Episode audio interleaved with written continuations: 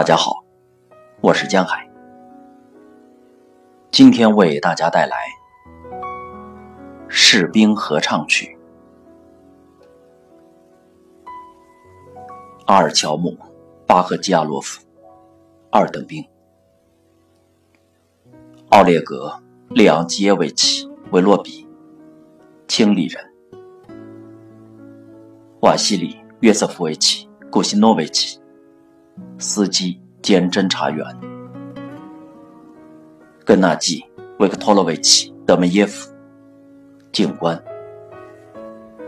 维塔利·鲍里索维奇·卡波维奇，清理人，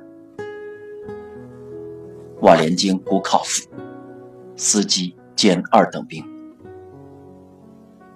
爱德华·鲍里索维奇·克洛特科夫，直升机飞行员。伊戈尔·利特温，清理人；伊凡·亚历山德罗维奇·卢卡舒克，二等兵；亚历山大·伊凡诺维奇·米哈列维奇，盖格计数器操作员；奥列格·列奥诺维奇·帕夫洛夫少校，直升机飞行员；阿纳托利·鲍里索维奇·雷克巴。警卫团指挥官。维克托·桑科，二等兵；格里戈里·尼古拉耶维奇·赫沃罗斯特，亲历人；亚历山大·瓦西里耶维奇·申科维奇，警官；弗拉基米尔·彼得罗维奇·施维德，上尉；亚历山大·米哈伊洛维奇·亚辛斯基，警官。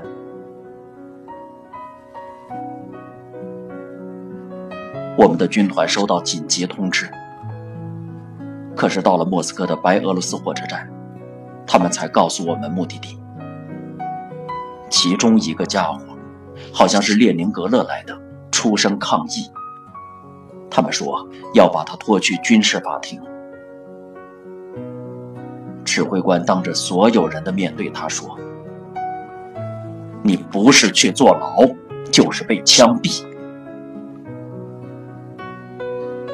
我的反应和那个家伙完全相反。我想成为英雄，也许这样很孩子气，但我不是唯一有这种想法的人。我们来自苏联各地，俄罗斯、乌克兰、哈萨克斯坦、亚美尼亚。不知道为什么，我既觉得害怕，又觉得有趣。他们直接把我们带到核电厂，给我们白袍、帽子和纱布口罩。我们负责清理，一天清下面，一天清上面，最后是反应炉的屋顶。我们拿铁锹工作，我们都说到屋顶清理的家伙是怪。机器人无法运作，都出故障了，但我们还可以工作。这一点让我们很自豪。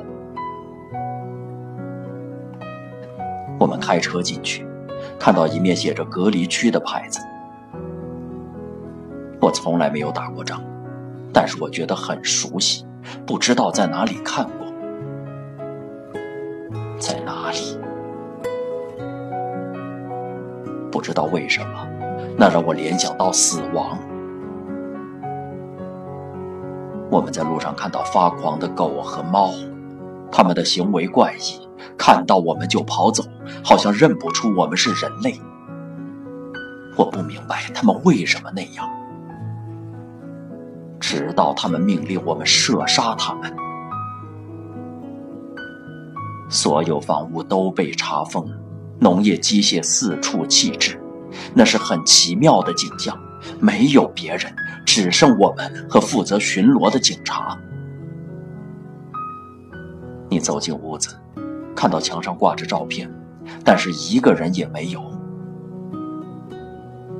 共青团的证件、身份证、奖状四处散落。我们暂时借用了一台电视，但是我没有看到有人把东西带回家，因为你总觉得这些人随时会回来，而且这里和死亡有某种连结。有些人开车到反应炉附近，想照相给家人朋友看，他们既害怕又好奇，想知道反应炉究竟是什么。我没去，我的妻子还很年轻，我不想冒这个险。但是有人喝了几杯就去了，所以乡间小路、田地、公路都空无一人，还有废弃的公路，电线杆上。也挂着废弃的电线。起初还有几间房子的灯亮着，后来都熄灭了。我们开车到处逛，看到野猪和兔子跳出校舍，到处都是动物。住宅、学校和党部会所都看不到人。墙壁上贴着海报。我们的目标是促进全人类之幸福，全世界的无产阶级终将胜利，列宁的思想永垂不朽。感觉好像回到过去。集体农场的办公室有红旗，全新的头巾，还有排列整齐的横幅，介绍着我们的伟大领袖。墙上挂着领导人的画像。办公桌上是他们的半身像。战争纪念馆、教堂旁的墓园、匆忙时关上门的屋子、水泥砌成的灰色牛棚、牵引机修理厂、公墓和烈士，仿佛交战中的部落仓促离开营地，藏匿起来。我们互相问。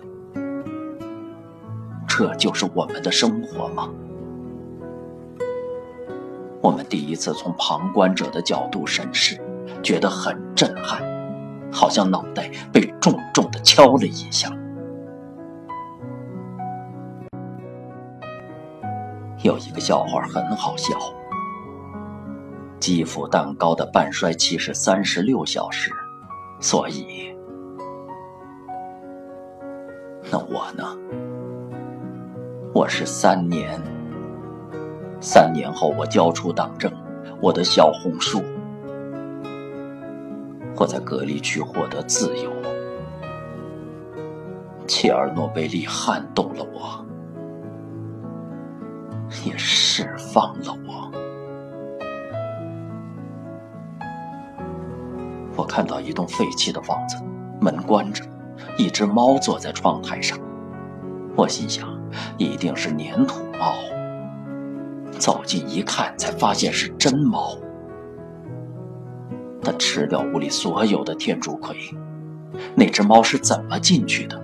或许它被单独留在屋里。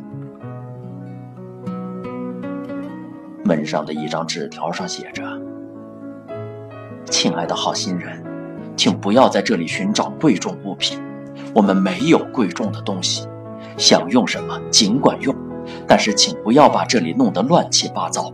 我们会回来。其他房屋也挂着五颜六色的牌子，比如“亲爱的房子，原谅我们”。他们向自己的家道别，就像和人说再见；不然就是我们白天离开。或我们晚上离开，上面有日期，甚至时间，也有写在学校作业本上的纸条：不要打猫咪，不然老鼠会吃掉所有东西。还有同志的笔记：不要杀我们的祖卡，它是好猫咪。我什么事都忘了。只记得我去过那里，其他的就不记得了，全部忘了。没办法数钱，记忆力变得很差。医生不知道我出了什么问题。我去过好几家医院，不过有一件事深深的印在我的脑海。你看到一间房子，以为里面是空的，打开门，却看到一只猫和小孩写的纸条。我接受征召。任务是不让居民回疏散的村子。我们架路障、盖观察哨，不知道为什么他们叫我们游击队。那段时期很和平，我们却穿着军服站在那里。农民不明白发生了什么事，例如，他们为什么不能从自己的院子拿水桶、陶罐、锯子、斧头？为什么不能收作物？你该怎么跟他们解释？真实的情况是，士兵站在道路的一边，阻止居民进入；另一边却可以看到牛在吃草，收割机嗡嗡作响，卡车运载作物。老妇人哭着说：“年轻人，让我们进去，这是我们的土地和房子。”他们给我们鸡蛋、培根和自制的伏特加，为他们被污染的土地、家具和财产哭泣。那个地方会颠覆你的想法，事情的条理都被打乱。女人挤牛奶，旁边站着一个士兵，确保她挤完后把牛奶倒在地上。老妇人拿着一篮鸡蛋，旁边一名士兵陪着她走，看着她把蛋埋起来。农民细心呵护他们宝贵的马铃薯，偷偷摸摸的收割。其实他们应该把马铃薯埋起来。最糟糕也最令人费解的是，一切都那么美。那是最糟的部分。你放眼望去，一切事物都好美。所有人的表情都很疯狂，包括我们在内。我再也不会看到那种表情了。我是军人，军人应该奉命行事。不过，我也想展示英勇，那是我们应尽的本分。政治人物发表演说，广播电视都播送相关新闻，每个人的反应都不同。有些人接受采访是因为想在电视上露脸，有些人只把它当成工作，然后还有第三种人。我遇到的几乎都是这种，我们想英勇助人。我们的待遇还算优渥，但是钱对我们来说好像完全不重要。我平常的薪水是四百卢布，在那里可以领到一千卢布。后来有人说，他们领了一大堆钱，现在回来可以买他们的第一辆车和添购家具了。听到那种话。当然难过，因为我们不是为了钱才去那里。出发之前我很害怕，不过一到那里就不怕了。我们奉命行事，夜以继日的工作和执行任务。我想坐在直升机上观察反应炉，看看里面究竟是怎么回事。但是他们禁止我们这么做。我的医疗卡上注明我接受的辐射剂量是二十一伦琴，不过我不确定那是真的。程序很简单，你飞到省会切尔诺贝利。啊，对了，那座城市很小，和我当初想象的不一样。一个人拿辐射探测仪，在离核电厂十到十五公里外的地方测量背景辐射，然后把测量结果乘上我们每天飞行的时数。但是我要从那里飞到反应炉附近，有些地方是八十伦琴，有些是一百二十伦琴。有几天晚上，我得绕着反应炉飞两小时。我们用红外线拍摄，照片里的石墨碎片看起来就像辐射，不过你白天看不到。我跟一些科学家聊，一个科学家说：“你用舌头舔直升机也不会怎么样。”另一个说：“你飞行时没有保护措施，不想活了，你要把自己包起来。”我们把铅沉在直升机的座位下方，还自己制作铅背心。后来才知道，这样能防止一种射线，另一种却不行。我们从早飞到晚，那没什么了不起，只是努力工作罢了。我们晚上看电视里转播的世界杯，所以聊了很多关于足球的事儿。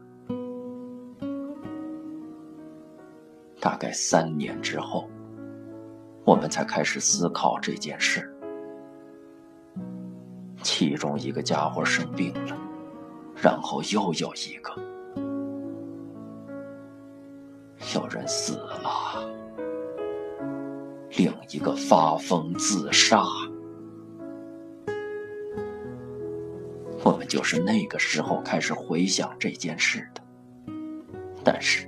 还要等二三十年，我们才能够真正了解。对于我来说，阿富汗，我在那里待了两年；还有切尔诺贝利，我在那儿待了三个月，都是我这辈子最难忘的经历。我没有告诉父母，我被派到切尔诺贝利。我的弟弟在消息报上看到我的照片，拿去给妈妈看。你看，他说，他是英雄。我的母亲哭了。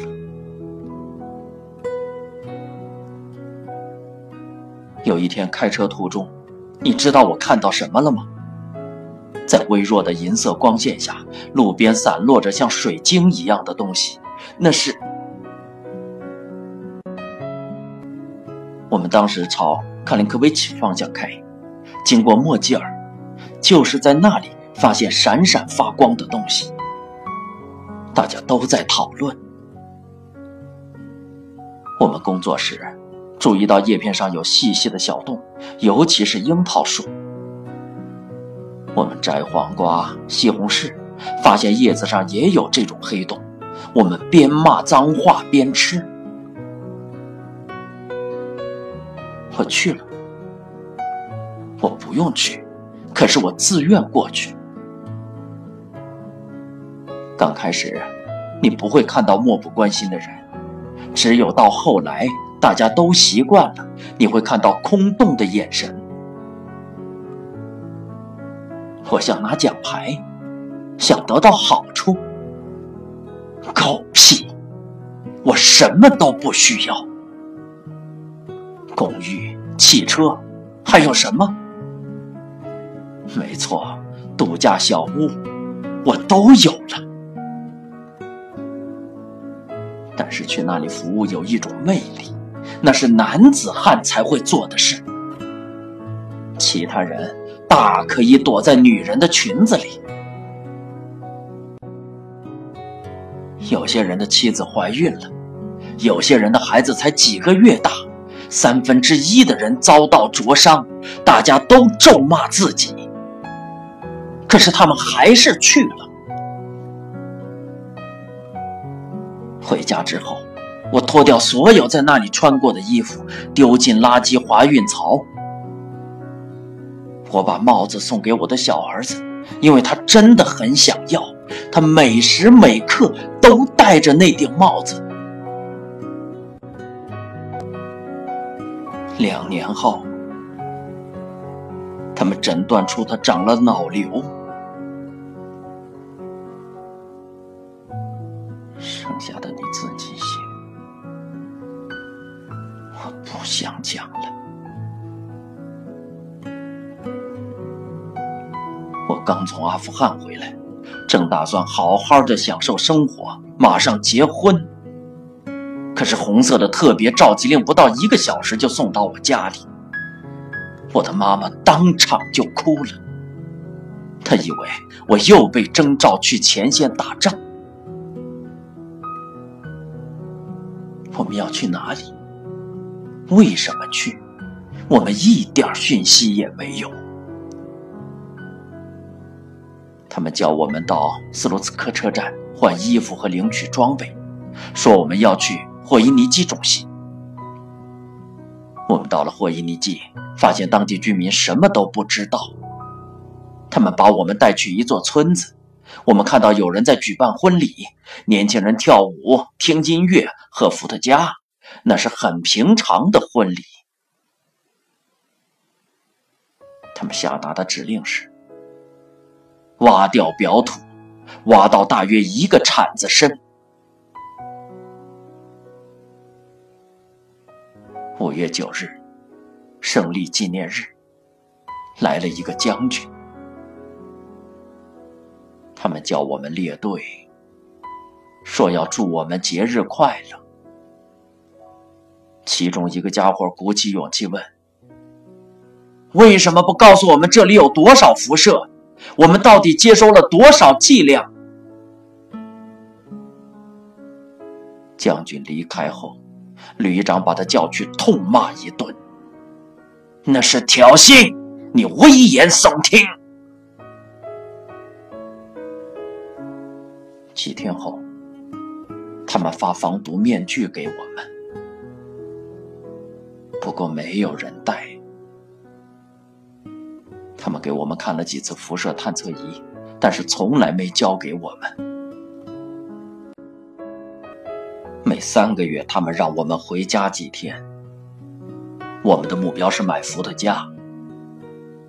我抬回两大包装满酒瓶的背包，大家都把我举起来。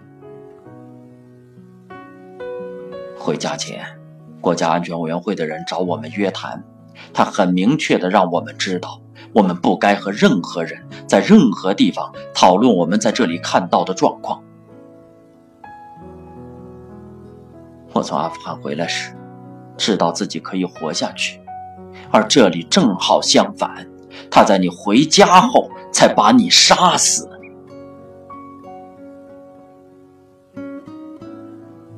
我记得什么？什么事让我印象最深刻？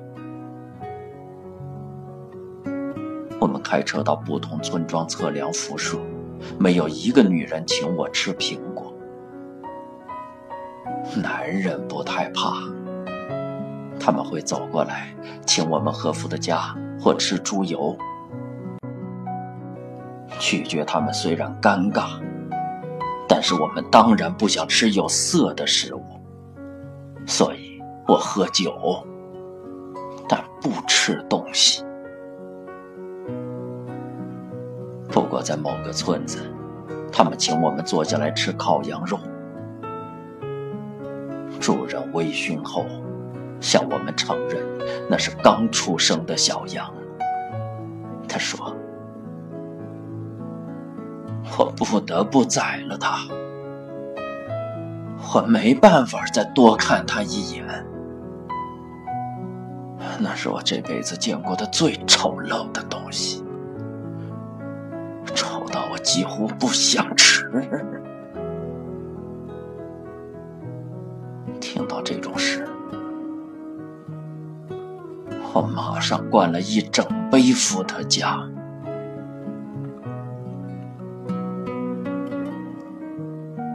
那是十年前的事儿，感觉好像从来没有发生过。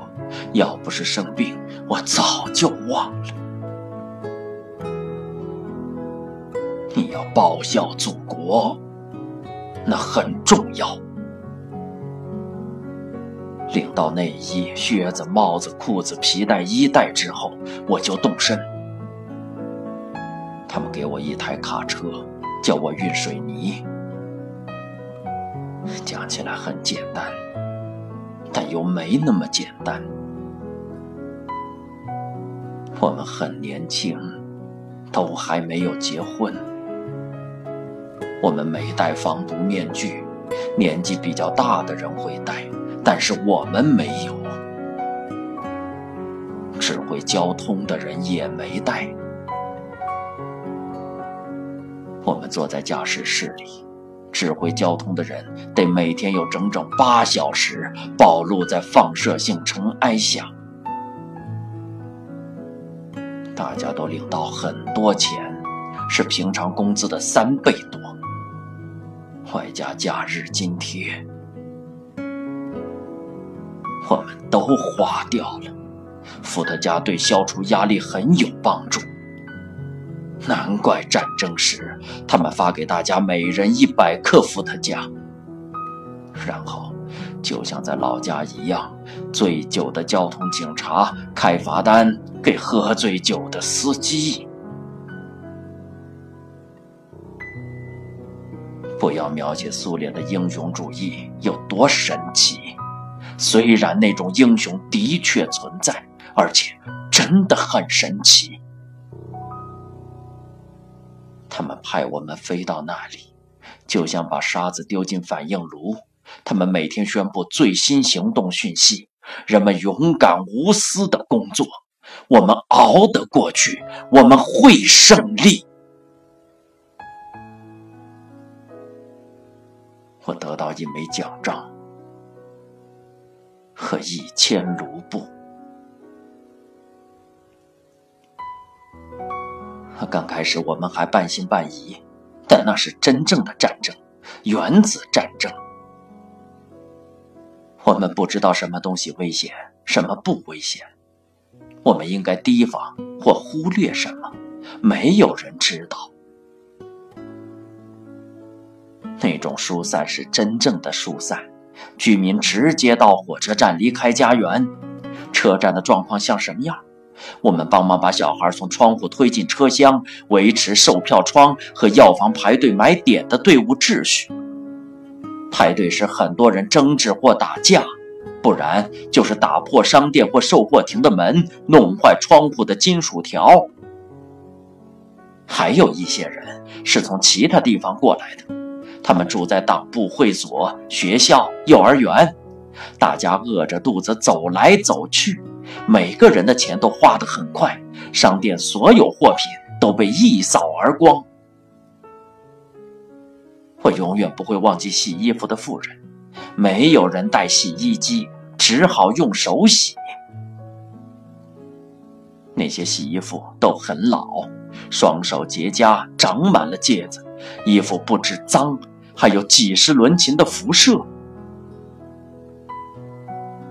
年轻人，来吃东西。年轻人，去睡一下。你们还年轻，要小心。他们觉得我们很可怜，替我们感到难过。他们还活着吗？年四月二十六日，我们一群待过那里的人都会聚在一起。我们只记得自己是军人，而上战场是军人的天职。我们忘记不好的部分，只记得这一点，记得他们不能没有我们。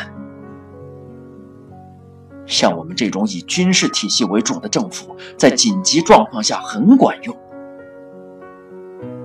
你在那里终于获得自由，这点很重要。自由，在那种时候，俄罗斯展现了它有多伟大，有多独特。我们永远不是荷兰或德国，不会有平整的柏油路或整齐的草坪，但是我们永远不缺牺牲奉献的英雄。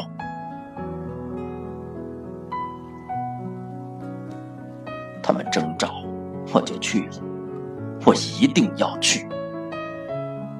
我是共产党员，前进。当时就是这样。我的头衔是高级陆军中尉，他们答应再给我一颗星星。那是一九八七年六月，原本应该先做身体检查，但是他们没检查就派我过去了。本来是另一个人要去的，但是他拿了一张医生证明，说他有溃疡，我就代替他去了。那是紧急任务。我听过一个笑话：男人下班回家告诉妻子，他们说我明天不是去切尔诺贝利，就是交出党证。可是你不是党员。啊，对呀。所以我在想，怎么在明早之前弄到一张党证？我们是军人，不过刚开始，他们把我们分派到建筑队，要我们盖一间药房，我马上就觉得浑身无力，昏昏欲睡。我告诉医生我没事，只是太热的关系。食堂供应集体农场的肉、牛奶、酸奶油，我们照单全收，医生也没意见。他们把食物烹调好，医生就拿书对照一下，说食物都没问题。但是我们注意到，他从来没有采样化验。当时就是这样，我们也没办法。后来出现了很多草莓，到处都是蜜蜂。有人趁乱打劫，我们把木板钉在门窗上，商店被洗劫一空，窗户的铁条被破坏，面粉、糖、糖果和罐头散落一地。一座村子疏散了。五或十公里外的另一座村子却没有疏散，村民都跑去搬已经疏散的村子里的东西。当时就是这样，我们看守那里，集体农场的前任主席带着已经被重新安置的民众回来收割、播种，再走成捆的麦草。我们在里面发现缝纫机和摩托车，他们给你一瓶自制伏特加，你就准许他们运出电视机，一瓶或十瓶酒就可以交换牵引机和播种机。没人对钱感兴趣，就像共产主义，所有东西都要课税，一罐瓦斯半升伏特加，一件高皮毛皮草。两升伏的价，摩托车数量不定。我在那里待了六个月，替换的人才出现。事实上，我们多待了一阵子，因为波罗的海地区的军队拒绝前来。当时就是这样，人们把所有拿得走、抬得动的东西。都偷光了，隔离区的物品都被运回这里。你可以在市场、当铺或一般人的度假小屋看到。留在铁丝网里的，只有土地和坟墓，还有我们的健康和信仰，或是我的信仰。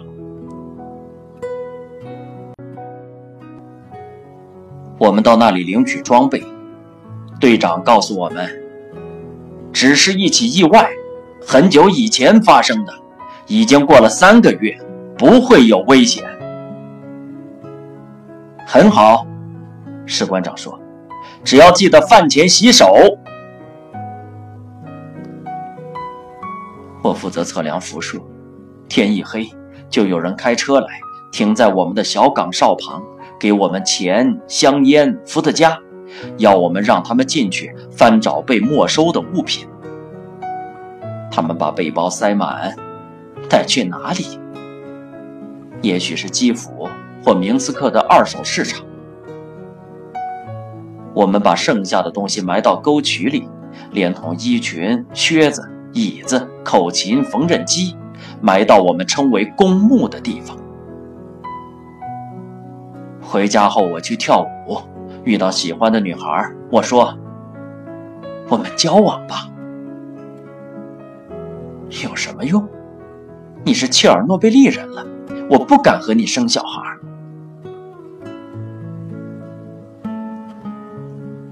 我有我自己的回忆，在那里，我的正式职务是驻卫警卫队指挥官，世界末日指挥官。没错，就这样写下了。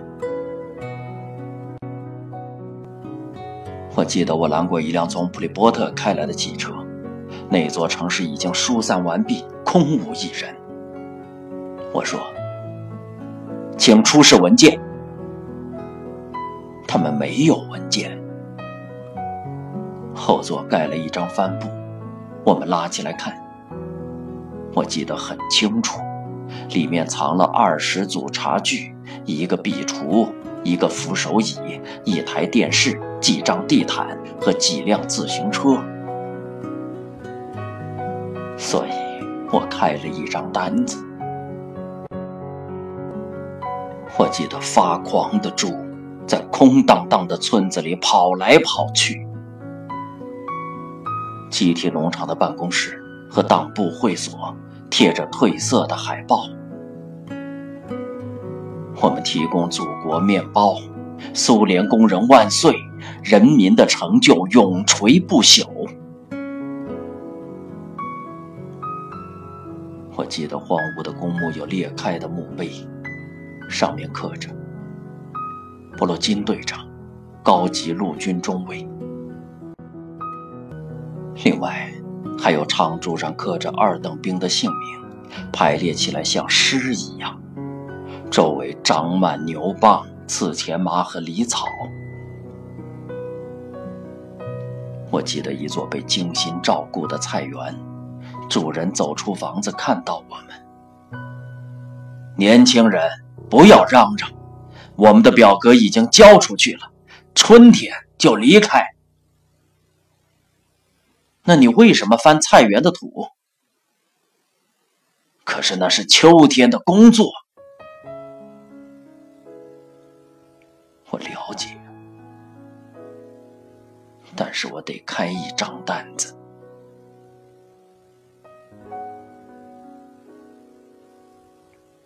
我的老婆带着孩子离开，那个贱人。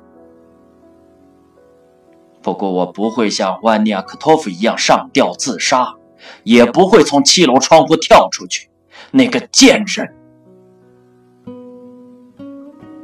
我从那里带回装满钱的皮箱时，什么问题也没有。我们买了一辆车，那个贱人跟我住得很高兴，他当时一点儿也不害怕。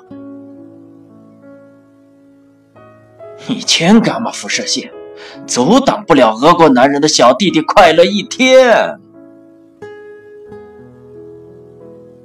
很棒的歌，从哪里听来的？想不想听一个笑话？一个人去过反应炉之后回家，他的妻子问医生：“我该怎么做？”你要把它洗干净，拥抱它一下，然后停止使用它。那个贱人，他怕我，他把孩子带走了。我负责开车接送在反应炉附近工作的军人。我和其他人一样，脖子上都挂了一副辐射探测仪。执勤结束后，我把他们载到第一部门，也就是机密部门。他们在那里检视探测仪上的数字，在我们的卡片上写一些东西，但我们接收到多少剂量是军事机密。那些混账！一段时间过后，他们突然说：“好了，你不能再接受更多辐射。”他们只告诉你这么点儿医疗信息，连离开时他们都不说我一共接收了多少辐射。混账！现在他们在争权夺利，搞内阁组合，办选举。你想听另一个笑话吗？切尔诺贝利事故后，你什么都可以吃，不过你得用铅把自己的排泄物埋起来。我们没有任何证明文件，医生如何诊断？他们到现在还在藏着，不然就是老早就销毁了，因为那些文件太机密。我们如何帮助医生？如果我有证书，证明在那里接收到多少剂量，我就可以拿给那个贱人看，让他知道。我们什么都熬得过去，我们可以结婚生子。切尔诺贝利清理人祷告：上帝呀，既然你让我不行，能不能也让我不想要？妈的，你们都去死好了！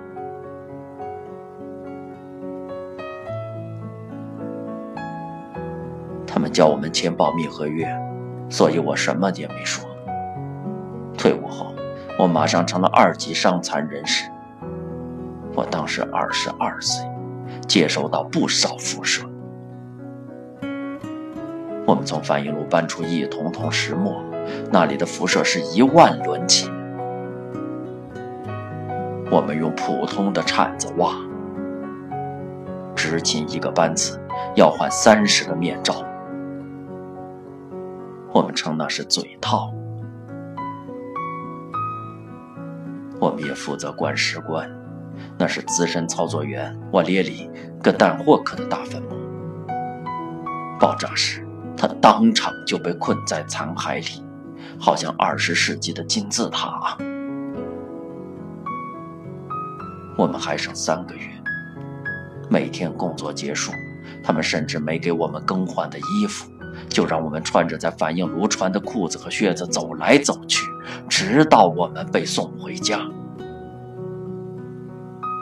即使他们准许我讲话，我要跟什么人讲？我在工厂工作，老板说不许再生病，不然我们要裁掉你。后来。他们真的把我裁掉了。我去找厂长说：“你没有权利这样做。我去过切尔诺贝利，我救了你们，保护你们。”他说：“我们又没派你去。”我半夜醒来。听到妈妈说：“儿子，你怎么一句话也不说？你没睡觉，只是睁着眼躺在那里，连灯都没关。”我不说话，因为没有人用我可以回答的方式，或用我的语言跟我说话。没有人明白我从什么样的地方回来，而且我什么也不能讲。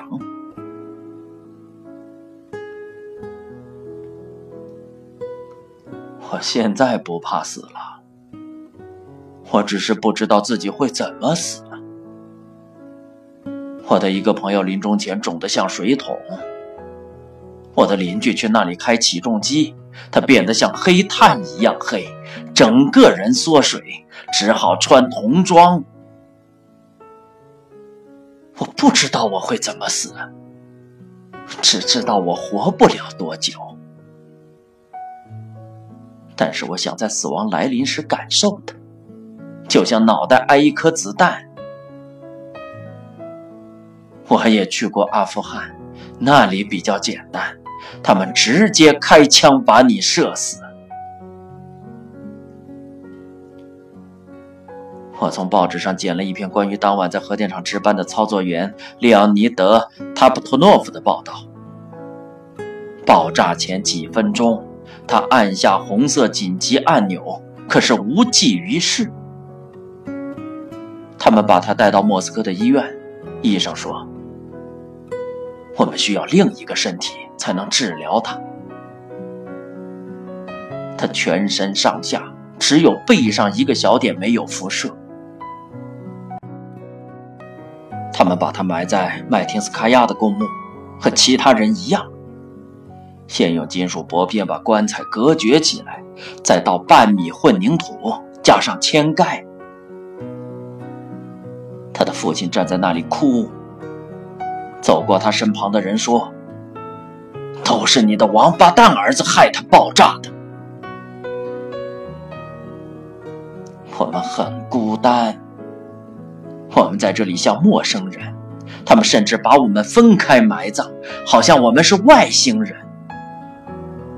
老实说，我觉得死在阿富汗还比较好，在阿富汗死掉是很正常的事，至少你可以理解。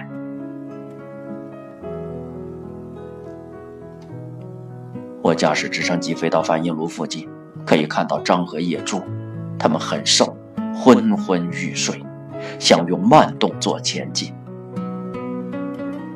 他们吃在那里生长的草，他们不明白，不明白他们应该和人一起离开。我该不该去？该不该飞？我是共产党员。怎么能不去？两个伞兵拒绝去。他们的妻子很年轻，还没有生孩子，他们遭到羞辱和惩罚，不会有前途了。去那里也关乎男子的气概和荣誉，那是吸引我去的一个原因。他不去，所以我去。现在，我会从不同的角度看这件事。经过九次手术，两度心脏病发作，我不会批评他们了。我了解他们的想法，他们还很年轻。可是无论如何，我都会去，这一点我很肯定。不能去，我去，那才算男子汉。当时的空中装备相当惊人，包括重型直升机、中型直升机和磁路战斗直升机。米格二十四或米二直升机在切尔诺贝利能做什么？很多年轻飞行员刚从阿富汗回来。那些人都觉得自己在阿富汗打够了，却还得坐在反应炉附近的森林吸收辐射，那是命令。他们没必要把所有人送到那里吸收辐射，有什么意义？他们需要的是专家，不是大批人力。我从空中看到损毁的建筑，一地残瓦碎片，还有很多小小的人形。他们运来一架东德起重机，但是无法正常运作。起重机一开到反应炉附近，就发生故障了。洛卡契夫学院为了探索火星设计的机器人和日本的机器人也坏了，所有线路都被辐射摧毁。但是穿橡胶服、戴橡胶手套的军人还在那里跑来跑去。回去之前，他们警告我们，为了维护国家利益，最好不要到处告诉别人我们看到的情况。可是除了我们，没有人知道那里发生了什么事。我们什么都不懂，可是我们什么都看在眼里。